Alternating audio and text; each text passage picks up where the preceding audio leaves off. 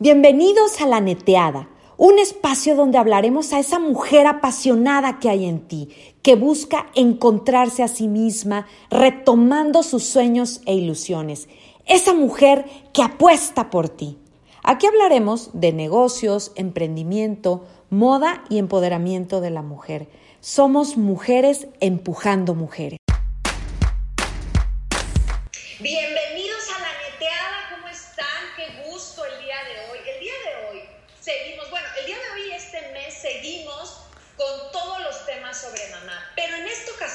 Ser orientado hacia lo psicológico. ¿Les ha pasado sentirte culpable por trabajar y dejar a tus hijos con el papá o alguien que te apoye? Ese manejo de emociones, cómo tener un equilibrio, el día de hoy lo platicaremos. Gracias, Vane. ¿Cómo están? ¿Cómo estás, eh, Ale? ¿Cómo estás, Carlita? Muy bien. ¿Cómo están escuchando? Estamos muy emocionadas, como les dijimos el programa pasado. Eh, este mes lo vamos a enfocar a mamás empresarias. Y hoy tenemos una invitadaza que además tengo el placer de conocer desde hace ya muchos años y bueno, la vida nos contó de nuevo muchos años después. Eh, ella es Alejandra Peñaguirre Acosta y es licenciada en psicología. Tiene una especialidad en terapia infantil, una certificación en terapia cognitiva conductual por el Aaron Beck Institute, con especialidad en trastornos de la personalidad, trastornos de ansiedad y trastornos depresivos. O sea, no se crean los que nada más están escuchando que tienen como 50 años. ¿Tienes que 27, 28, ¿vale? 27. ¡No manches! ¡Joyita! ¡Joyita! Entonces, por eso sé, por eso sé Y nos da muchísimo gusto, Ale, poder tenerte hoy en nuestro programa y que seguro vas a dar muchísima información valiosa y muchísimos tips que le van a servir a miles y miles de madres empresarias que escuchan nuestro programa. Entonces, bienvenida y cuéntanos cómo es que suceden estos esta culpabilidad, ¿no? Que platicábamos con Vane desde el programa pasado, principalmente ella, ella decía, la parte de no saber pedir ayuda y la parte de la culpabilidad, porque creo, y Vane, corrígeme si no es así, que entonces una vez que te decides a pedir ayuda y que le dices a tu mamá, cuídame a los hijos, entonces viene la segunda parte y viene la culpabilidad, ¿no? Entonces creo que puedes entrar ahí como en un conflicto este, de sentirte atarantada con un millón de cosas o de pedir ayuda, ¿no? Que cuesta trabajo pedir ayuda o aceptar a veces que ya no podemos más. Y luego la parte de culpabilidad por sí poder haber pedido ayuda. Entonces, ¿cómo es que esto sucede? Ay, gracias, Jimé. Primero que nada, gracias por invitarme. Me, me encanta la idea de estar aquí hoy con ustedes. Este, y pues bueno, vamos luego, luego a, nuestro tema, ¿no? Que es un tema desde que, que me lo propusiste, pues súper interesante, porque creo que es algo muy común es algo que por supuesto creo que a las mamás que trabajamos nos pasa más, ¿no? Porque solemos tener que agarrar un poquito más del tiempo de los niños para atender nuestra chamba, pero realmente es un sentimiento que nos viene a todas las mamás, ¿no? Entonces eso creo que, que está padrísimo. Este, ¿qué pasa? Eh, cuando, cuando las mujeres empezamos a tener hijos, nos sentimos sumamente responsables, ¿no? Y lo somos, pero tenemos un sentimiento muy alto de, de responsabilidad y cargamos mucho con esta idea que, que, hay en nuestra sociedad, pues de que las mamás somos las responsables, ¿no? De, de todo lo que pasa emocionalmente, físicamente, educativamente, psicológicamente, eh, en nuestros hijos, ¿no? Nutricionalmente, ¿no? De los hijos y de la familia en general, claro, ¿no? O sea, claro. es, o sea, se multiplicó todo en un día, ¿no? Exacto. Entonces, bueno, cuando tú como mamá decides quitar tiempo, ¿no? De tu día a actividades que no son de la familia, ¿no? Que no son de hijos, pues es cuando viene este sentimiento de culpa. Es importante decir que, por supuesto, a todas las mamás nos viene de manera diferente, ¿no? Todas las mamás tenemos herramientas diferentes, eh, capacidades diferentes y equipos diferentes, ¿no? Que eso también es sumamente importante. Este, entonces, bueno, realmente el cómo llega, pues tiene que ver mucho con la situación de la mamá en ese momento. Es muy diferente una mamá que tiene una pareja, ¿no? Y que funcionan bien como equipo y entonces ella sabe que, pues sí, sí se siente feo, ¿no? Claro que se siente feo la primera vez que te vas y, y dejas a tu hijo como cuando lo dejas en el kinder. Pero cuando lo dejas en el kinder llega un día en que sientes que tu hijo está seguro, está atendido, está bien, está aprendiendo, está divirtiendo, se está conociendo niños y la culpa se va yendo, ¿no? La culpa se va yendo de las mamás de dejar a tu hijo en el kinder y pasa lo mismo. Cuando tú sabes que tus hijos están siendo cuidados, atendidos eh, y que están en un ambiente donde para ti es lo ideal, pues la culpa va bajando. Ale, fíjate que ahí donde dices, yo les voy a platicar algo, Ale, que te vas a, se van a reír muchos, pero me pasó, Ale. O sea, llegué a un límite. Imagínate, mi primer hijo, eh, estaba yo en banca empresarial, de hecho, y entonces nada más, creo, no me acuerdo cuántos días, pero creo que eran 60 días, o sea, el niño estuvo conmigo 60 días y después ya tenía yo que regresar a trabajar. Entonces busqué un lugar que estuviera cerca del banco y lo que hice Ale era, hace cuenta, hace cuenta, lo dije, chillé, berrié todo el día primeramente. Segundo, flaca, me salía del banco para irle a dar de comer.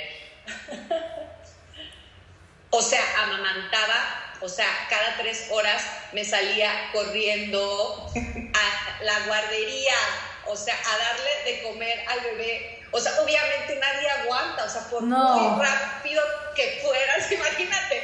O sea, o sea, ya llegaba yo y la chava así de señora, su hijo ya tiene 10 minutos llorando porque no le está, o sea, necesito que usted me deje fórmula o, o sea, este, me traiga ya la leche, que se saque usted la leche y me la traiga.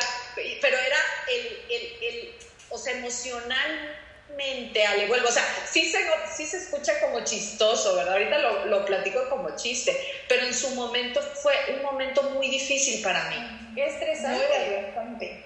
Muy difícil, porque mi jefe se notaba, obvio, cuando se dio cuenta, obviamente yo nunca dije nada, yo nada más decía que iba al baño, entonces salía yo corriendo como estaba cerca del lugar, pero eran dos cuadras, tres cuadras, entonces salía yo corriendo, o sea, llegaba, entonces ya, o sea, así, o sea, tú ves entonces así llegaba yo, entonces obviamente llegaba alterada, entonces mi energía se la pasaba al niño que ya tenía hambre, entonces era un tema emocional Ale, tan fuerte hasta que obviamente después de una semana lo tuve que entender, esto es una mamá primeriza que no tenía idea, chaval y la gente que nos escucha, una mamá primeriza que no tenía idea y dijo, yo voy a poder con todo, ¿no? Nada más lo quise platicar, Ale, porque estabas en ese sí, punto, ¿no? De cuando dejamos sí. bebé. Sí, vale, y aparte dijiste algo sumamente eh, importante, ¿no? Y por ejemplo, si tú fueras mi, mi paciente en, el consultorio, este, una de las cosas que yo te preguntaría era, ¿por qué lo hacías? ¿no? Porque era tan necesario para ti salirte cada tres o cuatro horas y tú estar físicamente con él, con tu bebé, ¿no? Y segunda, la culpa, la culpa, la culpa. Y segunda, yo, yo trabajaría un poco contigo, ¿no? Y, y para las mamás que nos escuchan, creo que esta reflexión es como muy necesaria. En ese momento, ahorita ya que tú lo ves, ¿no? Probablemente muchos años después. Sí yo te diría, como mamá y como tu bebé, ¿qué era más importante en ese momento? ¿Darle la leche a tu bebé o que el tiempo que estuvieras con tu bebé, él te sintiera tranquila, sabes, feliz?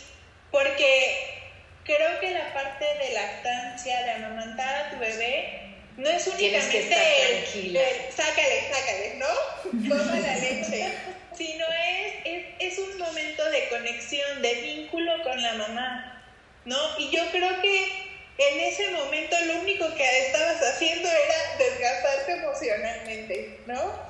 y, a los demás, Flaca. Y a los demás. o sea, a los demás, inclusive al bebé, ¿no? Porque imagínate, y aparte en el banco.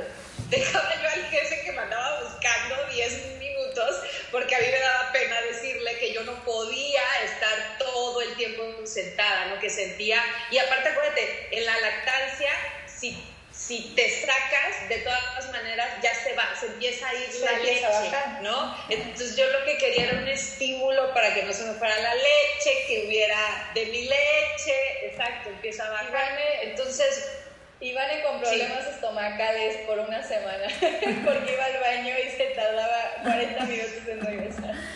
Oye, Ale, a mí de todo esto que, que, estás diciendo me surge una pregunta, ¿no? Relacionada. Una, quiero decirles de hacer hincapié que Ale se dedica a trabajar con mamás precisamente, ¿no? Si no me equivoco, Ale, ¿sí? Sí, sí, sí. entonces esa es la parte interesante de todo esto de la psicología, que ya muy, muy enfocada a mamás, ¿no? Entonces, y aquí yo te quería preguntar, o sea, ¿cuál es el lapso indicado entre vínculo hasta emocional, la lactancia, que las mamás deberían de esperarse o realmente convivir con sus bebés antes de regresar al trabajo o antes de emprender algo nuevo? O sea, ¿hay algún tiempo que debas de, este, de esperarte? No sé. Mira, como tal, no hay una regla. Por supuesto, en muchísimas teorías está lo, lo que debería, ¿no? Sin embargo, ese debería es bien difícil para las mamás, ¿no? Porque si tú me preguntas cuál es la edad o la etapa más importante, pues yo te diría de 0 a 3 años. Pero yo poniéndome en un contexto real de todas las mamás que yo tengo en consultorio, pues la realidad es que las mamás no pueden estar tres años en su casa sin trabajar ahorita. ¿No? O sea, es, es algo muy irreal. Dime, Y aparte, Ale, la ley, Carlita, la ley solamente máximo te da 60 días. No, sí, claro, pero tal vez si tienes la posibilidad, yo lo veo como ya mamá empresaria, ¿no? Eh, o que quiere emprender, que tal vez no tiene un trabajo. Entiendo perfectamente que ante la ley, si tienes un trabajo, no tienes otra opción. Pero si tal vez tú tienes la posibilidad de decidir en qué momento volver a o regresar a lo laboral, yo es ahí donde pregunto cuál crees que es como un buen momento, ¿no? Como para regresar a la vida laboral.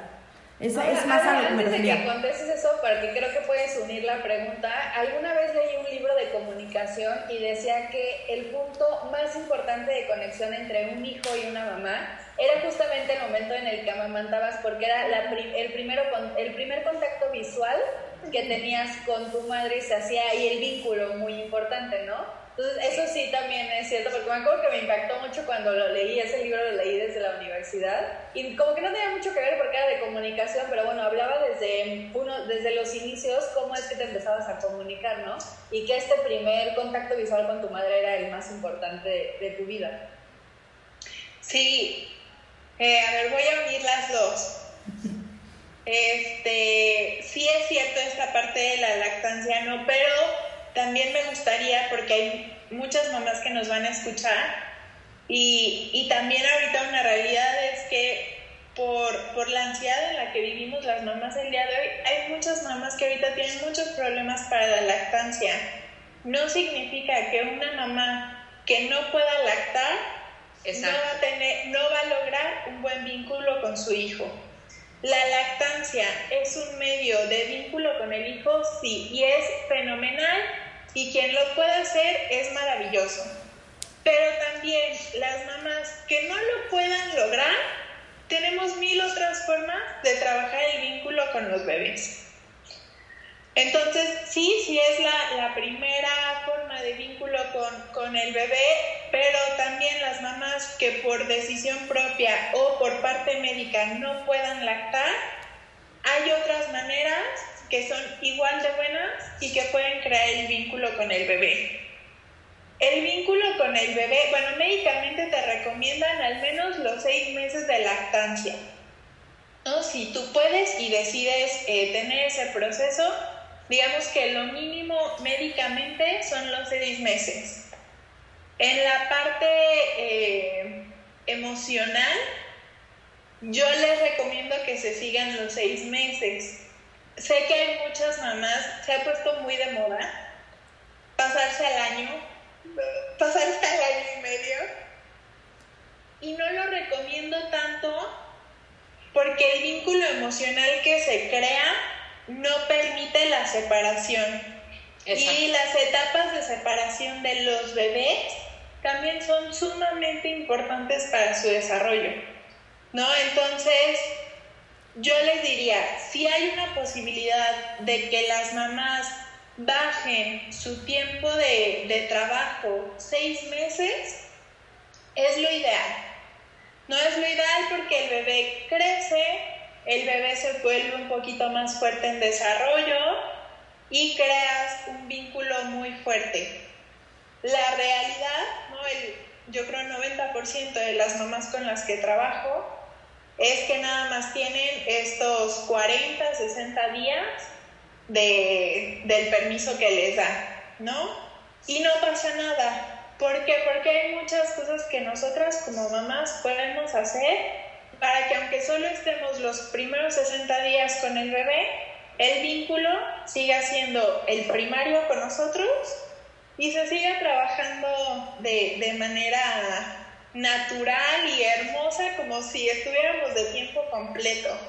Lo importante creo de este tema es que para las mamás que nos escuchan, sepan que realmente no es lo importante estar las 24 horas con el bebé, ¿no? Sino lo importante es que cuando estamos, yo siempre les digo a las mamás, cómo estamos y qué decidimos hacer cuando estamos. Exacto. O sea, Eso es realmente tiempo de calidad a tu bebé, lo que decía Sabane, ¿no? A lo mejor no verlo en todo el día corriendo y estresada y tengo que regresar al trabajo, a lo mejor en la noche pasar dos horas con él, pero dos horas increíbles. O sea, eso entonces recomiendas mucho más tú. Yo recomiendo más. Yo recomiendo más que, que estresarse, porque emocionalmente es muy demandante para una mamá, ¿no?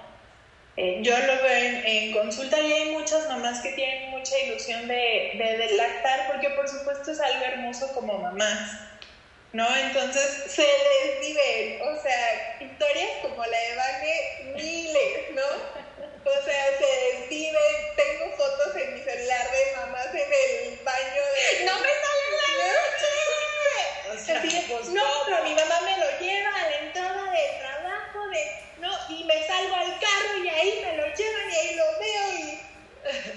Pero la carga emocional, ¿no? Aparte es más culpa porque llego llorando, lo traigo en el carro y hace calor, ¿no? Y, y solo lo pude ir y es que y no estábamos cómodos y hacía mucho calor en el carro y no le di bien y yo estaba enojada y me y lloró y lloró y, no me agarró y, y, lo dejé y me fui enojada y no me despedí. Entonces, creo que emocionalmente conlleva un peso mucho más alto el, el, pues no sé cómo lo pondría, como un poco forzarlo a ir adaptando, ¿no? Ir adaptando a qué se puede. O sea, emocionalmente, bueno, porque es mi área, ¿no? Probablemente si fuéramos un pediatra opinaría diferente, pero no importa, ¿no? Yo, yo siempre les digo a las mamás, hagan lo que emocionalmente las va a hacer sentir mejor a ustedes, porque si ustedes se sienten bien emocionalmente, el bebé va a estar bien emocionalmente. Y acabas de decir algo... como bien, el bebé no está bien. Y acabas de decir algo que me parece súper importante porque tal vez eh, regresar a trabajar este, es, es mucho en base desde cómo estás emocionalmente, si estás preparada o no estás preparada para regresar a esa vida laboral, como tú dices, hasta dejar al bebé, ¿no? Y, y tal vez para, a, tal vez a Vane en su momento ya se le hizo muy fácil, o tal vez Jimmy ahorita dice, se va a trabajar, pero ni, o sea, ni estás aquí ni estás allá, porque tu mente, entonces estás en la ansiedad, estás de si no le va a pasar algo al bebé, ¿no? Entonces al final de cuentas también regresas desde tu parte mal emocionalmente y tampoco eres efectivo en un trabajo, ¿no? Sí, no, tampoco, porque estás pensando acá, ¿no? O sea, estás en el trabajo, pero estás pensando y te están llegando los mensajes y te están mandando las fotos, ¿no? La mamá, la suegra, que el primo, la hermana, la niñera, quien sea. O estás en tu casa y como no tuviste o aprovechas el tiempo bien acá, pues también estás, tengo que hacer el reporte, tengo que mandar esto, tengo que escribir el correo. Entonces, no estás en ninguno. Y en ninguno estás dando tu 100, ni el 50. ¿no? Sí. Y ahí entra la culpa. Oye, Vale, aparte de lo que dijiste hace rato, ¿no? El, el, el que es un cambio súper fuerte emocionalmente convertirte en mamá, ¿no? También yo creo que muchas mujeres deberían, deberíamos, bueno, cuando sea mamá, prestar atención en eso que te sucedió a ti, porque toda la atención al final está puesta en, el nuevo ser de luz que vino a esta vida, ¿no? Pero también el, el, el poder dedicar un espacio a entender, a tomar ayuda psicológica del cambio tan fuerte que ha pasado en tu vida, creo que es muy importante también, ¿no? Sobre todo por el posparto, Ale, por ejemplo, que ni hemos entrado ahí, pero también es parte. Por ejemplo, en mi caso, a los dos meses, ahora sí que ignora, o sea, ignorancia, ignorancia, pero también como ustedes decían, chicas, necesidad y la ley en nuestro país así es, ¿verdad? Entonces, entre la ignorancia y de que pues tienes que regresar, ¿no? Digo, quieres seguir con tu trabajo, ¿no? Y, esa ayuda psicológica que no tienes ni idea, bueno, mi mamá sí no estuvo y qué ayuda psicológica ni qué nada, ¿no? Entonces es, ir aprendiendo, pero sí, e, ese ser de luz, como dirías Carlita, o sea, desde el día uno, cuando salió, o sea, ya tu vida, como muy trillado lo dicen, exacto, tu vida cambia y como no hay un manual flaca diario, porque diario van a estar haciendo, es más, mis hijos, uno ya tiene 14, mi Ale, te estoy hablando del de 14. He estado con la sonrisa desde que empezamos el programa porque estoy recordando todo lo que me pasó, todo lo que hice, pero hace 14 años. exactamente, él nació un 2 de mayo. El 10 de mayo fue súper difícil, ya sabes, en posparto, ¿no? Y al día de hoy, hoy es 12 de mayo, ¿no? Hoy es 12 de mayo, ¿no? Sí, o sea, eran unos días, o sea, ahorita he estado recordando errores, o sea, digo, al final, al final obviamente todo es aprendizaje, pero también errores, ¿no? Errores que tuve. Entonces, sí, sí, el, tema emocional, como comenta Carla, Flaca, hoy en día, afortunadamente, ya hay personas especializadas como tú que nos pueden dar herramientas que a lo mejor hace muchos años pues no, no las había o no existía o no sabíamos cómo pedir esa ayuda psicológica, Ale. Pero fíjate, acabas de decir, dime, dime. Está, no, que está padrísimo lo que haces, o sea, el programa que tienes, porque yo veo, por ejemplo, a Vane hace 14 años en, en tu programa. ¿sabes? O sea, a lo mejor hubiera... ¡Ay, por supuesto! Otra perspectiva, eh, mucho más herramientas, como dice bien ella, ¿no? Y poder incluso hasta desahogarte, porque digo, yo no sé, por ejemplo, tú, Vané, que tantas amigas de, de en ese momento tenían bebés. O sea, yo Fui la primera. Ajá, yo tengo el caso de mi mejor amiga que tiene dos bebés y que nadie de las amigas que somos cercanas tenemos bebé, ¿no? Entonces así de que, oye, vamos a vernos.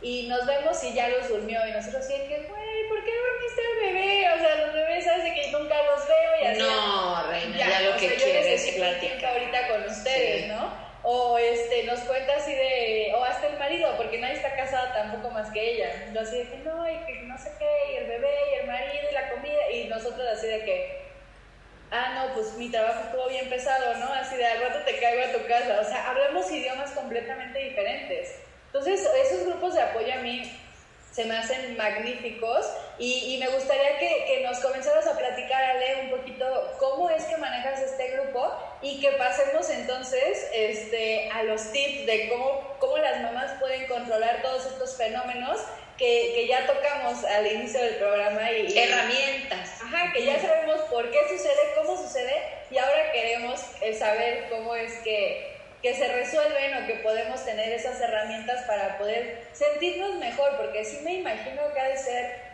horrible, o sea, digo, si, si cuando te va a bajar el cambio hormonal es espantoso y no te entiendes con nadie, no te entiendes tú, ahora sentir esto potenciado y además tener la responsabilidad ya de un ser, ¿no? Bajo tu, tu, cargo, porque no es lo mismo yo decir, ay, bueno, yo me encierro en mi cuarto y me pongo a ver películas y pues no pelo a mis papás y no pelo a mi hermana y no pasa nada, a decir, me pero tengo un bebé que tengo que alimentar, que tengo que cuidar, que tengo que bañar, tengo un esposo, tengo bla, bla, ¿no? Entonces, esas herramientas... Y no me puedo deprimir. Exacto, pero estás deprimida. ¿no? Entonces, Exacto, claro. Pues, Ay, qué cosas tan interesantes están tocando. 40 minutos es muy. Siempre, siempre nos faltan minutos en este programa, siempre. Es que hay cosas, es que este, o sea, este tema nos da para una sesión diaria de todo el mes, chicas. Eh, pero dicen cosas eh, muy importantes, ¿no? Por ejemplo, esta, esta parte que yo le quería hacer ver a Vane de cómo concebimos las mamás, ¿no? Como nuestros errores. O sea, fue un error, ¿no? Y, y las mamás llegan así a, a sesión. Y, y yo lo que les recomiendo primero es cambiar nuestra mentalidad, ¿no? No hay un manual, no hay una forma correcta de hacer las cosas. Entonces no hay errores, ¿no? No todos los hijos son iguales. Entonces, probablemente lo que a mí me sirve con mi hija, a ti no te hubiera servido con los tuyos, ¿no? Y tal vez lo que yo hago bien sería un error para ti, ¿no? Entonces, esta concepción de errores en la crianza no existe, ¿no? Hay maneras, ¿no? Hay, hay cosas que funcionan y hay cosas que no están funcionando. Pero no es el error de la mamá, ¿no? Y esa La culpa, volvemos. Sí. Volvemos sí, a sí. la culpa y a que las mamás somos bien duras con nosotras, ¿no? No sé si es algo eh, cultural, no sé, ¿no? Pero a la mamá nos han cargado con una mentalidad de perfección cañona, ¿no? Y mamá perfecta no existe, ¿no? Y otra cosa que tú decías, Jimena, no lo puedes mostrar, pero sí lo estás, sí estás deprimida, ¿no? No sé quién le dio la concepción a las mamás de que no podíamos expresar nuestras emociones, ¿no? De que teníamos que estar bien para que entonces ellos, o sea, enseñar o mostrar en nuestra cara que estamos bien, para que los niños estén bien. Y eso es lo más falso que existe sobre la tierra. Y así empezamos un poquito con, con los tips para también irme eh, adelantando. Y entonces esa es una de las primeras cosas que yo hablo con las mamás. ¿no? Primera cosa sumamente importante en, en las mamás, generalmente pensamos que las emociones son algo que pasa, te tragas y al día siguiente va a estar bien, ¿no? O sea, se te va a olvidar. Y las dejamos pasar. Y entonces yo les pregunto a las mamás, ¿cuántas mamás y cuántas veces en el día se detienen realmente a ver cómo se sienten? ¿No? Entonces yo, por ejemplo, a las mamás del taller, que ahorita les, les platico rápido de qué pasa, o en consultorio, yo siempre les dejo de ejercicio cinco minutos al inicio de tu día, cinco minutos antes de que comas, después de que comas, y cinco minutos al final, que todos lo tenemos, ¿no? Puedes estar bañando a tu hijo y hacer la revisión. ¿Qué estoy sintiendo? ¿No? ¿Cómo estoy yo ahorita? ¿Qué emoción siento? Enojo, tristeza, felicidad, amor, preocupación, miedo, ansiedad, no importa, ¿qué siento? Ya lo identifiqué, ¿no? Ya, ya sé, estoy encabronadísima, ¿no? Estoy súper triste, estoy súper sentida. Muchas mamás nos quedamos ahí, ¿no? Porque muchas mamás me dicen, no, es que yo sé perfecto cómo me siento, ¿no? Perfecto, ok. ¿Qué haces con eso? Expresarlo. Porque hay muchos sentimientos que no puedes hacer nada. No puedes hacer nada porque el niño estuvo llorando cinco horas. ¿No? ¿Qué hago? Pues quedarte, tranquilizarlo, revisar el pañal, darle su leche, bañarlo, ver si se puede entretener. Pero no hay mucho más que hacer. Exacto. Pero la idea no es, pues trágatelo, trágatelo y cuando llegue tu esposo, tú feliz, Bueno, sí. ¿no? Que te da bien, que no te ve estresada, este, para que él llegue y se sienta a gusto en su casa, ¿no? Sí. O sea, eso es lo más duro, yo creo, con lo que vivimos las mamás. ¿No? Porque los papás se pueden enojar, ellos sí pueden estar estresados, ellos sí pueden, necesito un momento, ¿no? Y las mamás tenemos que estar bien, ¿no? Entonces, segunda cosa sumamente importante, mamás empiecen a expresar sus emociones, ¿no? Se vale el pedir ayuda a una mamá, a una suegra, a una hermana, al esposo, pareja, novio, papá, ¿no? Se vale decir, ahorita ya no puedo. Y el ya no puedo no significa no te quiero, no me importas, ¿no? Es un emocionalmente ya no puedo. Porque para ser una buena mamá necesitamos estar bien. Y de nada sirve que estemos al lado del niño llorando. Ya, por favor, cállate. De nada sirve. No le hace bien a él, ni nos hace bien a nosotras, y tampoco al esposo. ¿No? Entonces, a todos en general alrededor. A todos en general. ¿No? El, el expresar, el, el crear, sobre todo si tienen una pareja, eh, compartir un poquito ¿no? De las rutinas. Ok, si él se va y él tiene un trabajo, ¿no? Por ejemplo, en mi caso, pues mi esposo trabaja muchísimo, ¿no? Trabaja de 9 de la mañana y puede llegar a 8 de la noche, pero puede llegar a 11 de la noche, ¿no? A mí me, a mí me consta porque mi hermana llega igual. Sí, entonces... entonces sé que pueden llegar a las 4 de la mañana de estar trabajando. Exacto, y entonces lo que yo le digo es, bueno, de lunes a, viernes, ¿no? Digo, ahorita llega mi hija, va a cumplir cuatro y aunque se requieren muchas cosas, pero es diferente, menos demandante que un bebé. pero cuando era bebé, pues era de llegar y si se levantaba, pues te toca también levantarte a ti, ¿no? Porque eso es lo justo. Y yo nada más pude lactar tres meses y pues vivieron pues una noche y una noche, ¿no? Sí. Y hay veces que yo estaba muy cansada y tal vez él también, pero, ok, ¿no?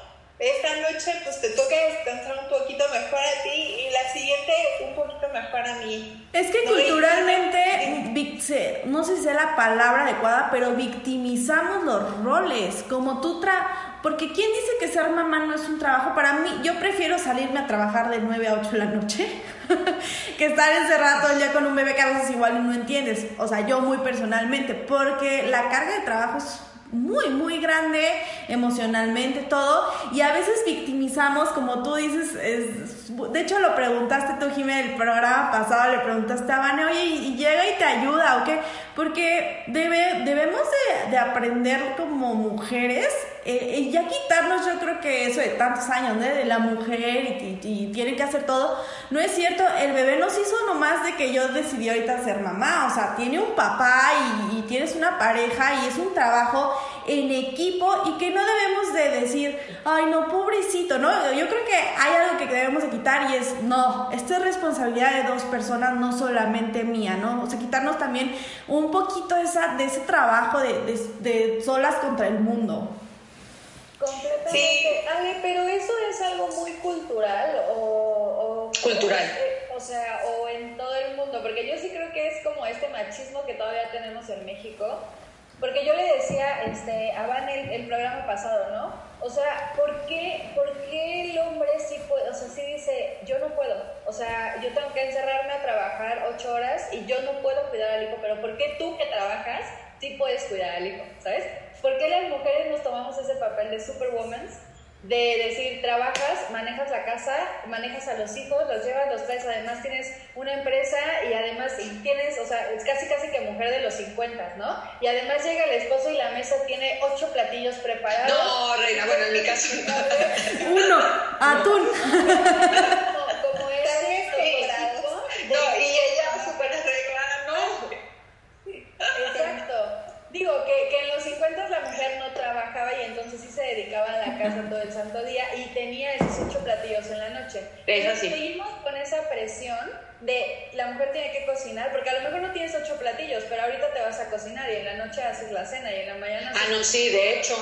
Entonces, o sea, de todos modos seguimos como mujeres con esa presión de hacer la comida, manejar la casa, ahorita que no hay ayuda por la situación de la pandemia, hacemos el quehacer, eh, trabajamos, vemos clientes, tenemos proveedores, bla, bla, bla, y además, o sea, ¿sabes? Entonces, ¿por qué? O sea, hay, hay algo como, hay algún fenómeno psicológico o es 100% cultural del por qué los hombres no pueden y las mujeres sí podemos. Porque le decía a la vez pasada también, o sea, ¿qué pasa con un papá soltero, divorciado, viudo, lo que tú quieras? O sea, termina volviéndose loco, termina contratando a alguien y, generalmente está ese prototipo de hombre soltero que no puede con la casa, con los hijos. Así.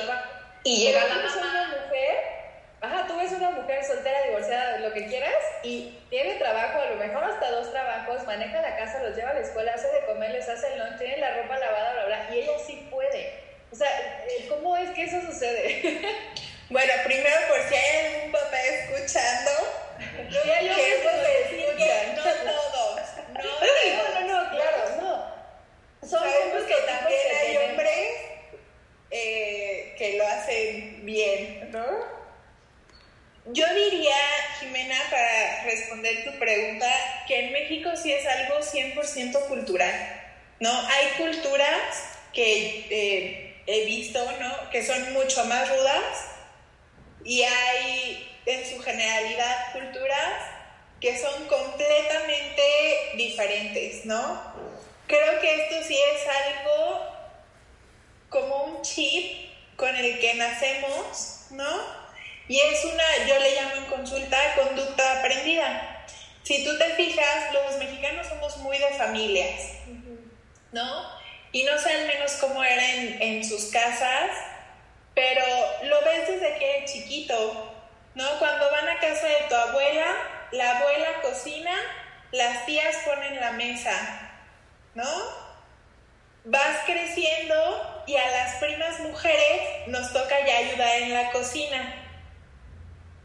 Habrá familias que metan a hombres y hombres que les guste meterse en la cocina, por supuesto, pero en la generalidad Tú desde chiquita ves que las cosas de casa las hacen mujeres. Y viene un poco implicado con esto que hablamos desde el inicio de la culpa.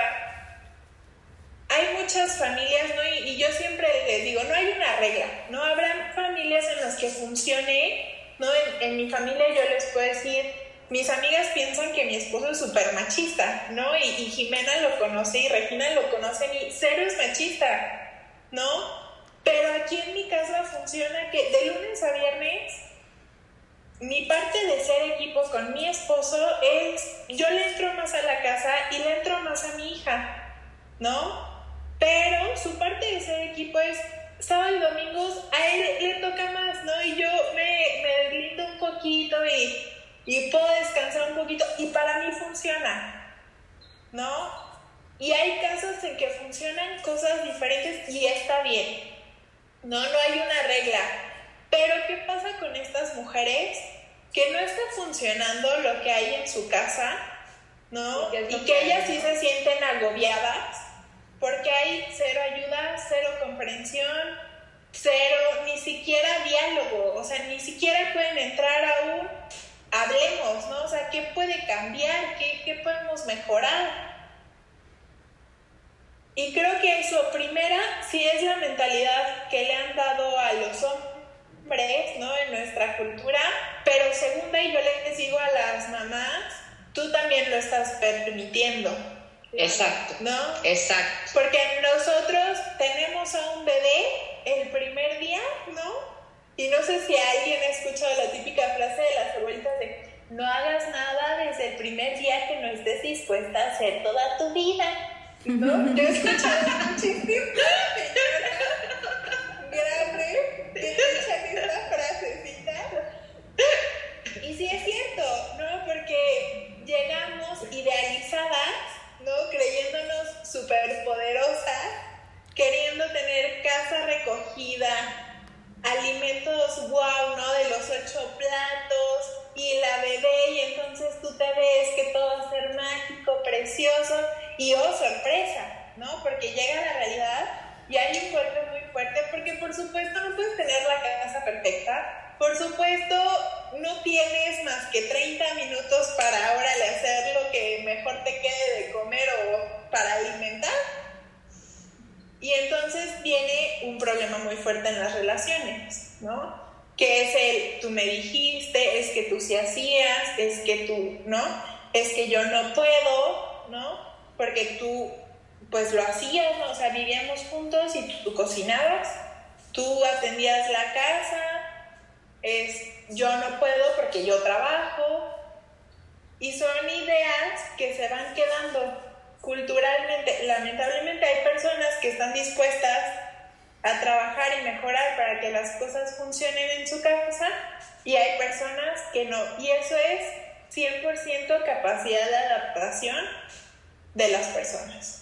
Y si no lo sabes hacer, pedir ayuda. Yo me acuerdo algo que dices culturalmente, mi mamá siempre, me acuerdo mucho, ¿eh? Yo con mi papá choco mucho porque aparte tenemos el carácter muy parecido y mi mamá siempre de, no, no digas eso porque tu papá se va a enojar, no, no hagas lo otro porque tu papá se va a enojar. Entonces yo fui a terapia, empecé a romper patrones, me di cuenta de esto y decía, bueno, pues si se tiene que enojar porque yo expreso algo que yo pienso, que yo siento, que se enoje, ¿no? Porque entonces él tendrá que entender quién soy yo y, y yo él, y si algo le molesta, pero y, al día ya hasta tengo yo creo hoy en día una mejor relación con mi papá de si te vas a encabronar, encabrónate, ¿no? O sea, a mí, a mí no me importa. No, y me, me pasaba en mis parejas mucho porque traía esa cultura de, hoy mi mamá siempre me enseñó, no digas, no hagas porque se va a enojar tu pareja. O sea, siempre fue como muy enfocada. Mi papá no es un ogro ni mucho menos, no lo quiero. Mi papá es una increíble persona, pero sí estaba muy marcado. Yo creo que eso venía desde la casa también de mi mamá. Y entonces cuando rompo estos patrones y ya entro a hacer una relación, es totalmente distinto. Puedo ser más yo, como dice Ale, el adaptarte, pero desde, desde tus puntos de que dices, sabes que esto te toca a ti y esto me toca a mí porque es parejo, pero ya sin ese miedo de, ay, no se va a enojar, ay, no me voy a dejar, ay, o sea y yo lo hice a través de romper patrones y tomando ayuda. Yo de verdad que si yo no hubiera tomado ayuda psicológica, yo nunca hubiera podido hacer eso y ni siquiera me hubiera dado cuenta, ¿eh? Yo no me había dado cuenta hasta después de decir, ¿por qué a mí me pasa esto en mis relaciones? Y después fue, ah, sí, claro. O sea, venía desde mi mamá y seguro de mi mamá venía de su casa, ¿no? Ahí fue algo donde yo identifiqué que, que si no trabajas esas conductas, las repites totalmente. Sí. Totalmente, y es que aparte tenemos una sociedad que no sé si te pasó, pero entonces ya tú le cuentas a tu mamá o a tus tías o hasta amigas, ¿no? De, ay, yo no le hago de comer a mi novio. ¿Cómo? ¿No? O sea, ¿cómo no le haces de comer? No, mija, ¿así no te vas a casar? Totalmente. esperando a alguien que le haga de comer Oye, y mi mamá me, mi mamá me lo dice. Igual de abuelita. Mi mamá me lo dice, me dice así, de muchas cuestiones que yo he ido, he ido trabajando, me dice, es que así no vas a poder, y yo, ay, no vas a ver que sí se puede, pero ya lo veo también, ni siquiera intento dialogar esas cosas con mi mamá, porque sé que ella no las ha trabajado, y ya es como de, sí, mamá, ¿no? Pero sí es cierto, Ale, o sea, sí te dicen así como de, ¿no? Pero ¿no creen que nuestra generación sí está como cambiando de cierta manera? O sea, la verdad, en mi casa se vive un ambiente increíble, mis papás siempre se han llevado perfecto, yo nunca he visto un maltrato, eh, hay una coordinación de papeles súper buena, o sea, todo, todo, todo, yo no me puedo quejar, ¿no? Creo que incluso yo busco un hombre que me apoye, que la verdad, porque lo he visto del lado de mi papá. Sin embargo, sí veo esta parte que dice Ale de, de, seguir como ciertas conductas, ¿no? Pero, por ejemplo, o sea, mi mamá cuenta que la primera vez que fue a casa de, de, mi papá, de novia, fue así de que las mujeres no se sentaban hasta que los hombres, ¿no? Y mi papá la sentó le sirvió y se sentaron a comer juntos, siendo los únicos que lo hacían de toda la familia, ¿no? Entonces yo no he visto como tanto esa parte, sin embargo, o sea, por ejemplo, mi mamá a veces como que me puede criticar un poco que yo hablo las cosas desde casi casi que apenas estamos saliendo todo y somos novios y yo ya estoy diciendo así de que, oye, esto, esto, esto, esto, esto, ¿no? Y mi mamá así de que pero, o sea, ¿qué te pasa? Porque, o sea, justo así lo vas a espantar, ¿no? Casi, casi. me lo vas a espantar. Nunca voy a tener nietos.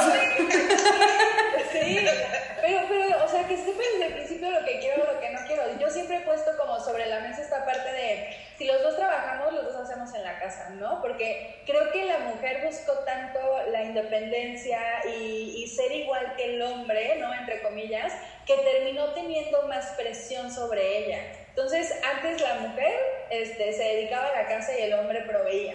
¿no? Ahora la mujer también trabaja por buscar esa igualdad de género, pero se sigue dedicando a la casa, entonces tiene doble trabajo porque el hombre solo sigue saliendo a trabajar. Entonces, son como de esas cosas que yo sí digo desde un inicio, y por ejemplo, ahorita con mi novio, es así, yo amo cocinar, ¿no? Entonces yo sí lo conquisto desde, desde los platillos buenos, pero a mí me encanta cocinar, o sea, yo, yo disfruto mucho hacer eso, pero en cuanto nos paramos, o sea, él ya está lavando los trastes, ¿no? Y es algo que ni siquiera tengo que decirle yo así de que, ah, yo cociné, ahora tú lavas, o sea, como que hemos entrado muy bien en ese papel de yo cocino, tú lavas, ¿no? Yo recojo, tú guardas el súper. O sea, como ese tipo de cosas que, que entonces es parejo, porque los dos trabajamos, los dos generamos, entonces los dos tenemos que manejar la casa o contratas a alguien que se paga, ¿no? Entre los dos para que maneje la casa, pero esa, esa parte como del siglo XXI de la mujer buscar la independencia y trabajar y ser alguien profesionista, creo que lo único que ha logrado es generarle más carga a la mujer porque ahora hace lo que hacía más lo que hace ahora cuando el hombre sigue únicamente trabajando. Pero, sí, y, y de esto, Jimena, yo te diría que es súper importante. Mm, sí, la mujer ha logrado ser mucho más independiente económicamente, ¿no? Eh, mucho más fuerte laboralmente. Ya tenemos o ya se ha demostrado que tenemos presencia importante en muchas áreas, ¿no? Que antes era solo para hombres, ¿no? O esos puestos eran solo para hombres. Creo que en esa parte nuestra generación ha cambiado muchísimo, ¿no? A mí me dice alguien, oye, su, su esposa trabaja, ¿no? Y él se queda ahí. Pues para mí no es raro, ¿no? Tú le dices eso a mi abuelita y no, o sea, yo me acuerdo que dije a mi que iba a seguir con mi consulta y era como de, o sea, ¿qué tienes en la cabeza, no? Tienes una casa que cuidar. Tu familia. Ajá. Eso sí creo que, que hemos mejorado, pero creo que como generación en lo que hemos retrocedido es en la capacidad, primero, de elegir parejas creo que se nos hace muy fácil ya la elección de pareja y, el estar con alguien, ¿no? Y, y, eso es sumamente importante que Perdóname que te interrumpa, nada más. ¿A qué te refieres? Porque yo quiero entender también, ¿eh? O sea, digo, yo sé que son otra generación, obviamente. Este, yo sí, digo, soy más grandecita, pero, pero quiero entender también. ¿Te puedes, o sea, específicamente lo que estás diciendo, ser un poquito más específica? Ahora, ¿no? Si ustedes se ponen, por ejemplo, en, en, la pareja de los papás de Jimena, en mis papás, por supuesto, hay muchos divorcios también de papás de nuestra generación, ¿no? Pero se tomaba mucho más en serio, por ejemplo, el casarte con alguien. Mm. El ir compromiso. con alguien. Había compromiso. Sí, ahorita lo tomaban como una, Exacto, lo tomaban como una responsabilidad ¿no? O sea, ya si tú te casabas era porque al menos pensabas que era la persona indicada. Ya ahorita es, pues vamos a ver, ¿no? O sea, vamos a ver si funciona y está bien visto, ¿no? Y no pasa nada y ya hasta las mamás antes del altar te dicen, mijita, si no te funciona, te divorcias y ya, ¿no? Y antes, digo, no digo que estaba bien, pero antes era, pues si te casas ya te aguantas. ¿No? O no, sea, no, no, tú sales de mi casa, don Julián y doña María. Y no regresas. Sales de mi casa, reina. Y te fuiste. O sea, ya me retorno, don Julián y doña Marichú. O sea, y sí, de hecho ya. Yo me acuerdo, yo tengo una abuelita de 75 y una de 85. Y yo me acuerdo mi primer problema con, con Quique, pues yo le hablo a mi abuelita, que grave Yo le hablo a mi abuelita de 85 años, le cuento, ¿no? Y su respuesta fue, hija, tú callada, ¿no? Intenta que él esté bien y tranquila. No creo que fue la única y única vez que mi abuelita se enteró de algo. Y por ejemplo, mi abuelita, que es un poquito más joven, no mucho, ¿no? Pero ella ha vivido divorcios y todo en, en casa con mis tíos. Siento que es más abierta, ¿no? Y ella es de, pues platícalo, ¿no? Y digo, mm, no, o sea, ese es un buen consejo. Mi mamá, bueno, mi mamá pues también es psicóloga y, y ella pues es muy eficiente en sus decisiones. este, pero entonces te decía, ¿no? Primero creo que hemos retrocedido en eso. Ya no hay compromiso, como decía Vane, ¿no? Creo que esa es la palabra adecuada ya no hay compromiso, ya no hay responsabilidad, pero también sabes que creo que nuestra generación y las que vienen y un poquito arriba no ha logrado comunicación en pareja, que es todo. Para casi todos los temas que hemos hablado, cuando existe una pareja, todo es comunicación en pareja. Tanto para lograr un equilibrio emocional, comunicación en pareja Lograr una buena crianza, comunicación, en pareja. Lograr que las cosas funcionen para los dos, casa, trabajo, comunicación en pareja. ¿No? Por supuesto están las mamás que no tienen pareja y, y es, yo diría más sencillo, ¿no? Porque, o sea, más sencillo en el tema emocional, ¿no? Porque ellas deciden, ellas pueden hacerlo funcionar y hay una vía. Pero cuando son dos, exacto, ellas van, digo, tienen sus retos, ¿no? O sea, no me refiero a más difícil en crianza y eso, por supuesto tienen sus retos. Pero en cuanto a esta parte, ellas no tienen de tener que ponerse de acuerdo, qué haces tú, qué hago yo, cuál es mi rol, cuál no es mi rol, eh, qué te va a tocar a ti, cuánto tiempo puedes trabajar tú, cuánto tiempo puedo trabajar yo. Y todo eso es comunicación. Entonces, sí, dime. ¿Cómo empezar con la comunicación? Porque creo que cuando incluso te educan con comunicación en tu casa, es algo complicado. O sea, te digo, por ejemplo, mi, pareja y yo, o sea, desde el día uno fue así de, a ver, tenemos que comunicarnos, ¿no? Creo que hemos nuestra vida antes de nosotros dos nos ha enseñado muchas cosas y creo que cuando llegamos a conocernos nosotros supimos que sí queríamos y que no queríamos, que fuera algo que me, o sea, que ayudó muchísimo. Pero incluso hemos leído libros juntos, ¿no? O sea, entender, y leímos uno, por ejemplo, de los cinco idiomas, los cinco, cinco lenguajes del amor este, no sé si lo has leído, y, magnífico, o sea, entiendes muchas cosas de, apenas me estaba confesando así de que no, pues la primera vez que te invité yo estuve a punto de, de bye, ¿no? Porque ni siquiera me diste las gracias. Entendí ahora con el libro que su lenguaje, el amor, es otro al mío, ¿no? Y yo, ah, sí, pero es que yo hice esto y esto y esto. Entonces, hasta, o sea, ¿qué, qué libros nos puedes recomendar? Este, mm. no sé, a lo mejor audios, o, o cómo empezar esa comunicación en pareja que entonces eh, sacando de este punto a las, a las mamás este, solteras, ¿no? Pero cuando creo que muchas cosas que pueden eh, afectar de manera positiva o negativa a tus hijos vienen desde la pareja, vienen desde esta comunicación, desde este entendimiento ¿qué podrías recomendar? E incluso, e incluso las mamás solteras, o yo por ejemplo este libro se lo recomendaría a todo el mundo, porque no es solamente para la, pareja, o sea, entender cómo ama tu hijo, cómo ama tu papá, cómo ama, o, o cómo, e incluso hasta para el trabajo a mí me ha servido, ¿no? Entender cómo a ti te tengo que decir el agradecimiento, a, a Carla a lo mejor le tengo que dar un obsequio físico, a Vane a lo mejor le tengo que dar un abrazo, ¿no? Y entonces...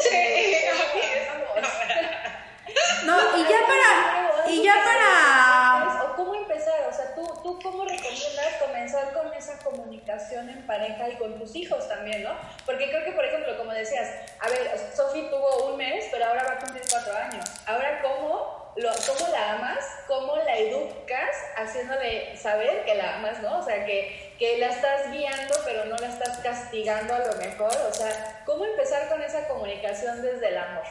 Oye, y antes, ya nada más, porque ya casi tenemos que cerrar este programa. Igual, Ale, que si nos digas algunos libros, tips, todo lo que te acaba de preguntar, Jimena, que me parece increíble, pero también ya por último, que nos digas hacia las mamás qué recursos deben de ir tomando para eh, pues realmente tomar, retomar su vida laboral, empezar a emprender, este, y pues empezarse a quitar esas culpas que, que es muy importante, ¿no? Hay terapias psicológicas, no sé, tú cuéntanos, sale eh, en temas de comunicación, las que tienen pareja, las que no, y en temas de cómo empezar a, a, a salirse de, de, todo, de toda esta maternidad y poder pues salir a la vida laboral. Ok, muy bien. Voy a acabar con lo de la comunicación y luego ya cerramos si quieren como toda la, la plática. Eh, como tal, libros, por ejemplo, ese de las cinco formas del amor, es muy bueno, yo se los recomiendo. Como tal, libros de comunicación, digo, hay muchísimos libros de comunicación asertiva, comunicación efectiva, comunicación efectiva en la pareja, cómo comunicarme con mis hijos, ¿no? O sea, libros hay, libros hay. Si yo pudiera más bien, ¿no? Eh, porque no todos se quieren echar un libro de comunicación, honestamente, ¿no? Eso, eso es lo que pasa, ¿no? Yo en terapia, la verdad, pocas veces recomiendo un libro porque las mamás no tienen tiempo para leer. Eso te iba a decir. No nada de decirte a qué hora, reina, voy a leer un libro, ok. Entonces, soy bien empática con, con mis pacientes, ¿no? Entonces, o sea, yo los leo y se los resumo. Okay. ¿no? Entonces, ¿qué pasa con la comunicación? ¿no? Voy a hablar un poquito de pareja. La comunicación con pareja, ¿cómo se da? Primero, y tú lo dijiste, Jimena, conociéndonos, ¿no? Yo no puedo comunicarme con alguien efectivamente, asertivamente y emocionalmente si no lo conozco, ¿no? Porque ahorita estamos hablando de la comunicación, no de la plática, ¿no? De una comunicación asertiva que engloba la parte emocional, la parte de que tiene que ser efectiva y la parte que tiene que ser asertiva. ¿No? Esas son como las tres cosas más importantes. Entonces, primero tiene que ser con una pareja que tú ya, ya te hayas dado el tiempo de conocer. Y segundo, de aceptar. Si tú quieres tener una buena comunicación con tu pareja es porque ya lo aceptaste, con sus cosas buenas y sus cosas malas. ¿No? Con lo que te gusta y disgusta, ¿no? Entonces, cuando yo acepto, yo me acepto a mí y yo te acepto a ti, entonces entra un canal bien bonito de diálogo, ¿no? Y de comunicación. Porque entonces yo ya sé cómo eres tú, yo ya sé qué piensas tú y tú ya sabes cómo pienso yo. Yo ya sé, por ejemplo, qué te va a lastimar, yo ya sé eh, qué comentarios te pueden doler o qué comentarios no. Entonces, si yo como pareja estoy buscando comunicación asertiva, comunicación efectiva, llevar, llegar a algún acuerdo, pongo todo esto en la mesa, ¿no?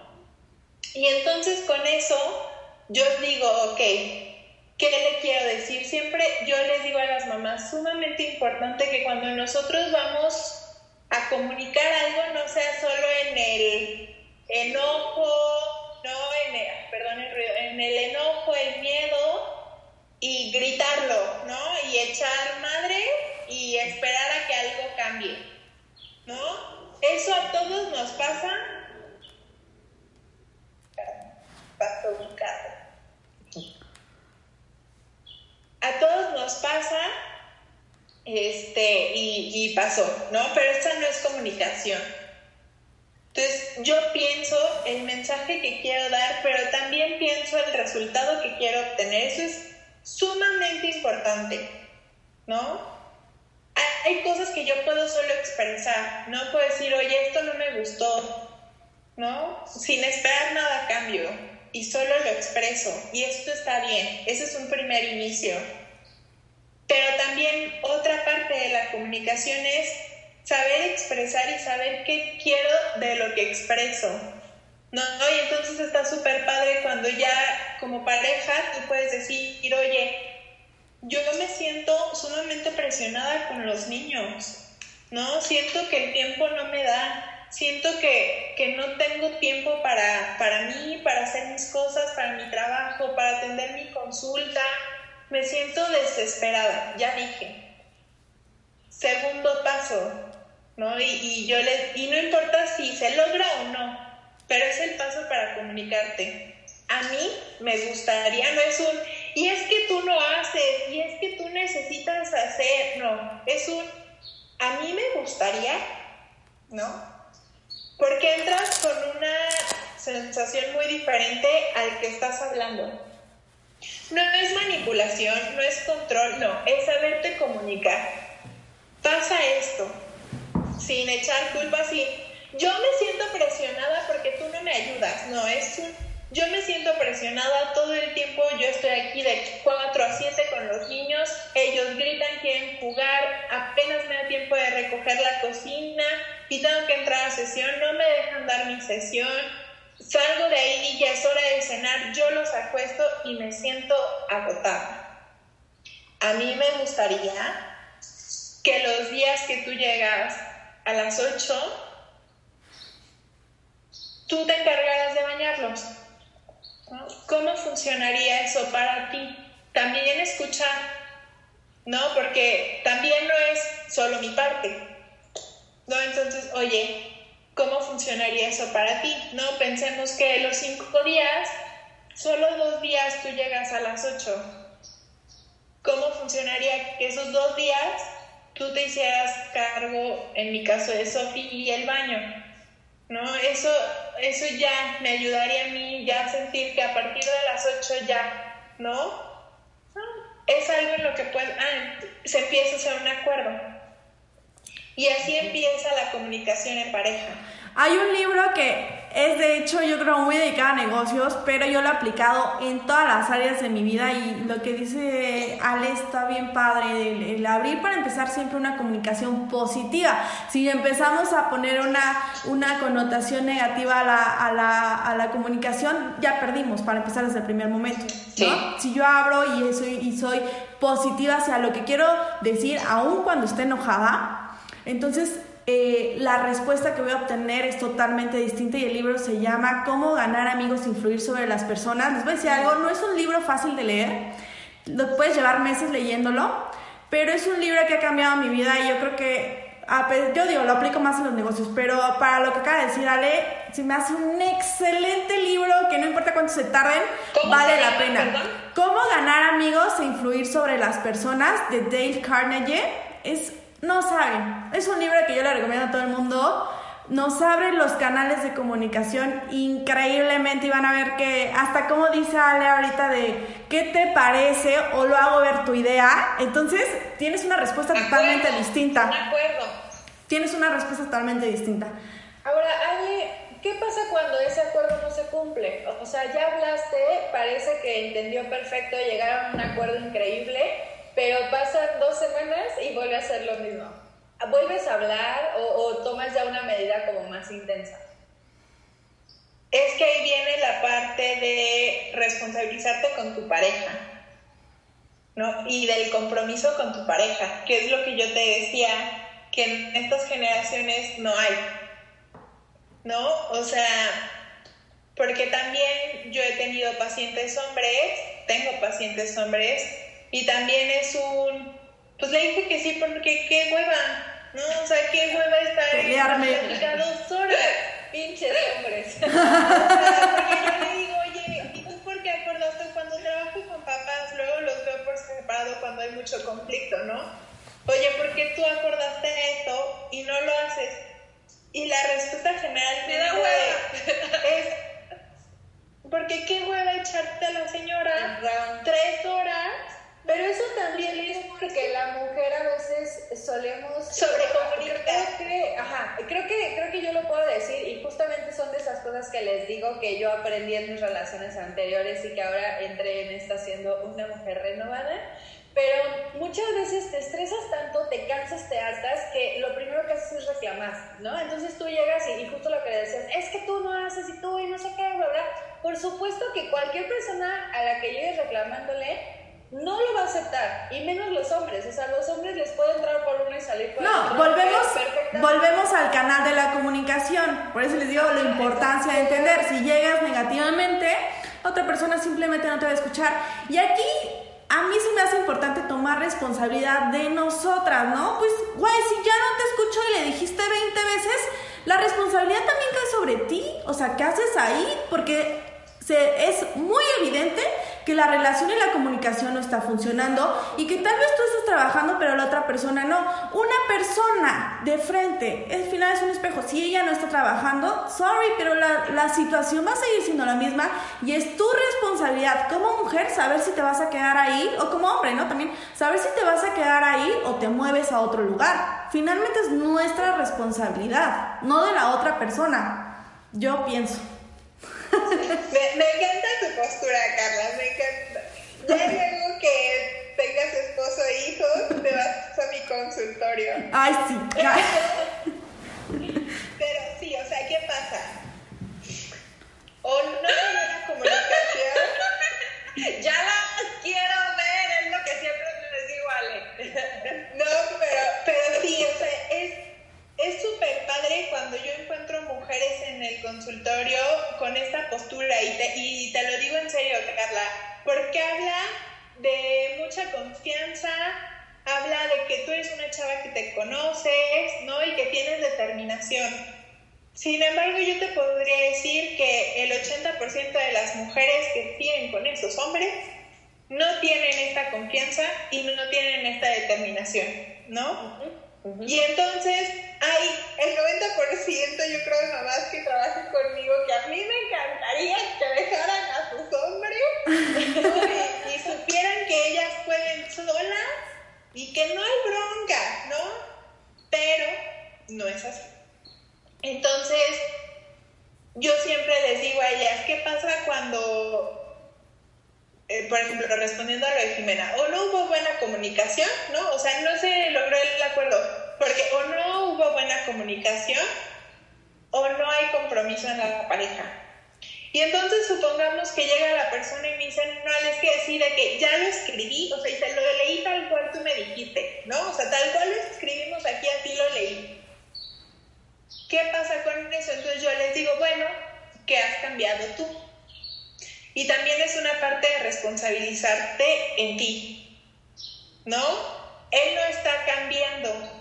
¿Qué estás cambiando tú? Porque un dicho súper viejito y muy cierto es, haz lo mismo y conseguirás el mismo resultado. No, no sé si va exactamente así, pero en mi mente es eso.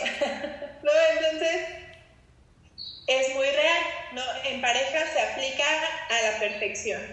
Tú quieres que algo en tu pareja cambie, no siempre necesitas que el otro cambie. Empezando contigo, con trabajo propio, ¿no? Haciendo las cosas de una manera diferente, se obtienen diferentes resultados. No habrá mujeres que necesiten hacer cosas más agresivas y fuertes para ver un cambio y habrá mujeres que con poquitos ya vean un cambio, ¿no? Y también esta mentalidad en las mujeres de no querer hacer todo. Oye, tu esposo no te está echando, no te está ayudando con tus hijos o cuando llega, pues entonces tampoco de 4 a 7 tú quieras ponerle la casa hermosa, hacerle la super cena, tener a tus hijos hermosos y tú verte preciosa. Sí. No, oye, mi chavo, pues no hay ayuda, pues aquí sacrifican cosas, ¿no? O sea, ¿y por qué Porque no me dio tiempo. Y está bien, ¿no? Está bien. Si se enoja, eso es... También está bien, ¿no? Las emociones de cada uno es la responsabilidad de nosotros mismos, ¿no? Entonces, también en nosotros aprender a, él no está ayudando, pues hay que balancear también las cosas en casa, ¿no? O sea, no se puede todo perfecto con tres hijos sin ayuda, ¿no? Porque las Sí. amas de casa no tienen ayuda porque estás ahí todo el día, ¿no? Entonces, sin ayuda con tres hijos, pues tampoco somos Superman, ¿no? Entonces, tú también como mujer puedes ir decidiendo en qué cosas necesitan menos atención y si no le parece, entonces en el momento que él se siente y quiera conversar que las cosas no están funcionando en casa, entonces va a ser tu momento para que propones. ¿no? otro, otro canal de comunicación, lo vas armando ahí el canal de comunicación, pero se me hace una excelente técnica, la verdad, está increíble. No, yo no lo había pensado. Tip para todas las mamás que nos están escuchando, si su marido de plano, ¿no? Y todo, porque creo que estos acuerdos se pueden llegar, o sea, hasta en una familia tipo yo con mis papás, ¿sabes? O sea, creo que... Con hermanos. Ajá, son tips de comunicación muy buenos y pues muy tristes nos tenemos que despedir porque ya, ya nos echamos media hora más de lo que duran generalmente los programas, pero estuvo de verdad muy bueno. A mí me pareció buenísimo, incluso Excelente. ser madre, este, hay muchas cosas Buenísimo. que es lo que siempre intentamos y aunque este mes se lo estamos dedicando a las hermosas madres empresarias, pues eh, el programa está dirigido a mujeres, ¿no? Entonces creo que nos diste tips buenísimos a todos. Eh, si nos puedes compartir tus redes sociales. Ale, ¿estás dando algún, nada más para las mamás que nos estén escuchando? ¿Vas, ¿Tienes algún grupo, alguna página de Facebook donde estás dando tips para mamás o donde te puedan seguir? Sí, tenemos para ti mamá. Para ti mamá, ajá. Y también tenemos Utopía Gestal, que esa no es solamente mía, pero es del consultorio donde yo estoy, que habemos muchísimos psicólogos que estamos especializados en diferentes áreas, ¿no? Entonces ahí tenemos de todo, vemos de todo. Para ti, mamá, y es exclusivo mío, estamos solamente en Facebook y también así se llama el grupo que tenemos de apoyo para mamás que es un grupo para mamás que tienen niños de 0 a 6 años. Este, y es un grupo dedicado 100% a esto, ¿no? Perfecto. A nuestros problemas de día a día, llevado por psicólogas, que las dos que estamos somos mamás, y la página somos tres psicólogas, que también somos mamás. Perfecto, Entonces, bueno, ese es un, un proyecto que va empezando, no llevamos mucho. Este, pero pues con mucho cariño para todas las mamás, ahí quien nos quiera seguir, las esperamos. Yo creo que muchas mamás a partir de ahorita te van a seguir. Si yo fuera mamá, te seguiría. ahí va todas aquí para, para informarme. Ok. Excelente. Pues muchas gracias, Ale, por estar hoy con nosotras. Eh, nosotros nos despedimos, les dejamos las redes sociales, ya saben, Carla Inventa, Van Ebrera, Ibrera Joyería y Me Enamora 91 y Me Enamora Brand. Se las anotamos aquí debajo también la de Ale, ya saben que las van a tener en la descripción. Y pues si tienen alguna duda al respecto, algún comentario, algún algo, lo pueden dejar en las publicaciones de la Neteada Podcast o también pues ya, ya les pasamos las redes de Ale para que la puedan contactar ahí directo. Nosotros nos despedimos y no se pierdan los próximos dos programas de mayo porque tenemos a otras dos invitadas que mm. vamos, nos van a estar compartiendo también temas muy interesantes en este punto de empresaria slash madre. Eh, nos despedimos, les mandamos un beso. Gracias, Ale. Bye bye. Gracias, Ale.